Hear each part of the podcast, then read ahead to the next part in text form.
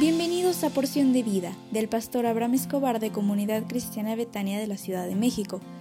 Prepárate porque hoy recibirás un mensaje para ti. Hola, ¿cómo estás? Muy, pero muy buenos días. Hoy es un gran día porque Dios está contigo y te concederá las peticiones que hay en tu corazón. Te recuerdo que en Betania, eh, septiembre es el mes de la oración. Y estamos aprendiendo que tenemos que aprender a confiar en Dios en todo momento.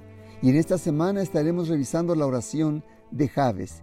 Y Javes le dijo a Dios, así inicia su oración, Dios, si me dieras bendición.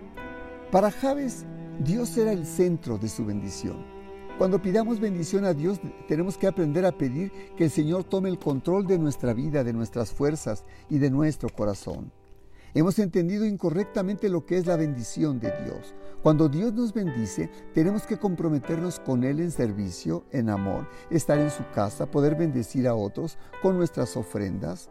Javes traía la marca de la maldición. Todo estaba detenido en su vida. ¿Qué es una marca? Es un nombre que identifica un artículo. Las marcas identifican el producto que nos gusta. En el mundo espiritual, los demonios saben la marca que llevas dentro de ti no ignoran tu marca. Y la marca tuya puede ser una marca de mentira, de robo, adulterio, fornicación, división, golpes, insultos, alcoholismo, drogadicción, pornografía, rechazo, abandono, etcétera, etcétera. Tal vez piensas que no traes marcas, pero déjame decirte que tan solo con que te unas a una mujer, ella puede dejarte la marca de ella en tu propia vida. ¿Lo sabías? Javes decía si me dieras bendición, que todo lo que yo haga me salga bien, que tenga éxito. Esa es la bendición que estaba pidiendo este Javes para él.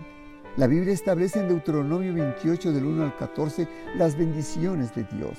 Y la Biblia dice que las bendiciones son para aquellos que escuchan atentamente la voz de Dios, que guardan sus mandamientos, que los pongan por obra, Dice la Biblia, si, si haces esto, la condicionante es si lo haces. Las bendiciones vendrán sobre ti y te alcanzarán. La bendición que tiene que llegar a tu vida puede ser detenida por una maldición.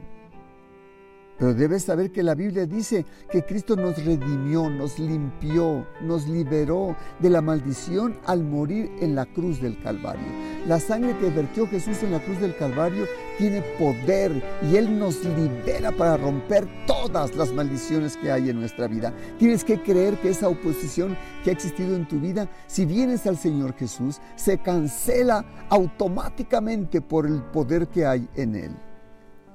¿Me permitirías orar por ti en esta hora? Si pudieras repetir después de mí, Padre, si me dieras bendición, la necesito. En esta hora te confieso que he pecado, que he hecho lo malo delante de tus ojos, pero me arrepiento de todo corazón.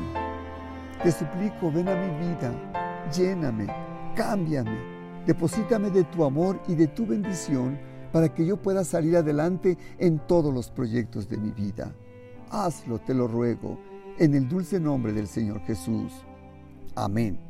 Hoy tenemos repaso general de nuestro Instituto Bíblico con la materia El Reino de Dios a las 20 horas con nuestros profesores Pablo y Betty Delgado. Te esperamos con mucho cariño por Zoom, te envío la liga a su tiempo y en verdad que Dios te bendiga en todo este día. Te envío un abrazo.